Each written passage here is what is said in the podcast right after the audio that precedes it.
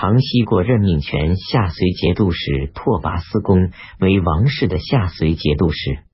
唐宗正少卿寺曹王李龟年由南诏归还，南诏标信上表表示愿意通款归附，请求以后一切处置都遵从唐朝皇帝的旨意行事。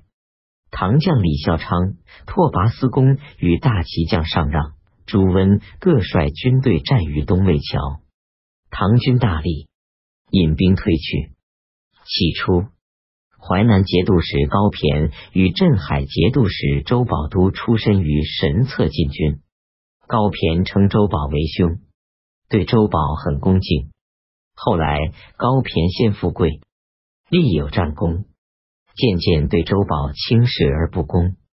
随后各任节度使，所辖地境相邻，常常因为小事发生争执，于是两人有隔阂。高骈传檄周保，请率军入援京师。周保整治水师船舰，等待高骈，却奇怪高骈很久都不成行。于是访诸木客。有人说高公对朝廷多故，深表庆幸，有志要吞并江东，独霸一方，声言入援讨黄巢贼。其实未必不是虚张声势，而趁机图谋于我。应对他加强戒备。周宝开始不相信，派人往高骈军中侦查，发觉高骈始终没有北上复员的意思。恰值高骈派人来约请周宝到瓜州会面商议军事，周宝于是相信了木克的推测。瓜乙有病而不前往，并对高骈的使者说：“我不是李康。”高公又想在家门口寻找借口。贾称谋反而收捕大将，作为自己的功勋来欺骗朝廷吗？高骈得知后勃然大怒，大再派使者去谴责周保，称你怎么胆敢轻侮当朝大臣？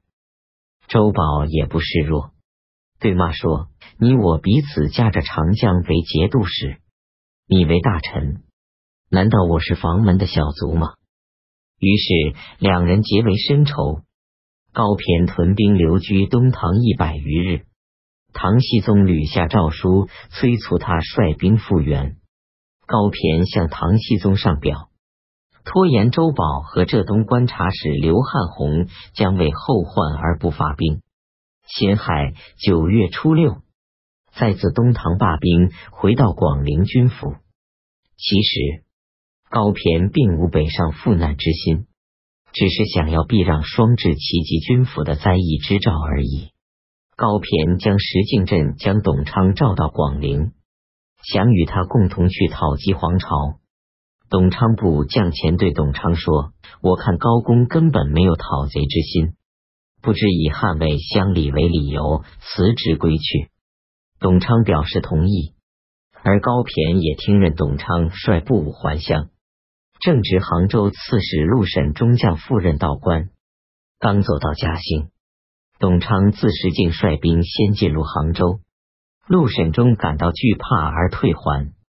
于是董昌自称杭州都押牙知州事，派遣将军文丽向周保请官，周保没有能力制止，只好上表任董昌为杭州刺史。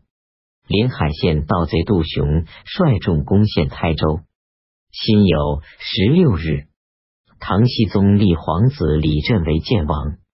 赵义军十将之一成林杀兄杜氏高寻，率兵占据潞州。天井关需将孟方立起兵攻打成林，将他杀死。孟方立是州人。中武军监军杨福光率军屯驻武功。永嘉盗贼朱包率众攻陷温州，唐凤祥行军司马李昌言率本部军队屯驻行平。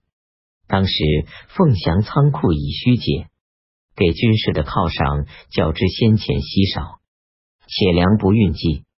李昌言知道凤翔节度使府兵员很少，故意以粮饷减少激怒其部下士兵。冬季十月。李昌言率领其本部军队回凤翔，袭击军府。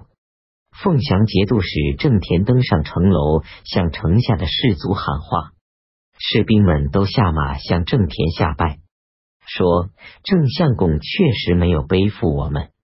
郑田说：“行军司马李昌言如果能聚集军队，爱护人民，为国家讨灭盗贼，虽夺得节度使旌旗，也可以说是顺手。”于是为李昌言为凤翔留物，自己立即出发西赴成都行宫。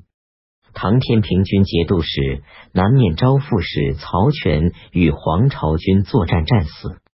军中立他哥哥的儿子曹存实为天平军留后。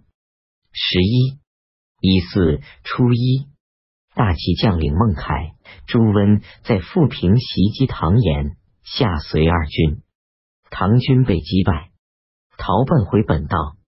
郑田由凤翔行至凤州，多次向唐僖宗上表请求辞去官位，唐僖宗颁下诏书。改任郑田为太子少傅，分司东都，任命李昌言为凤翔节度行营招讨使。唐僖宗任命门下侍郎同平张氏裴彻为鄂越观察使。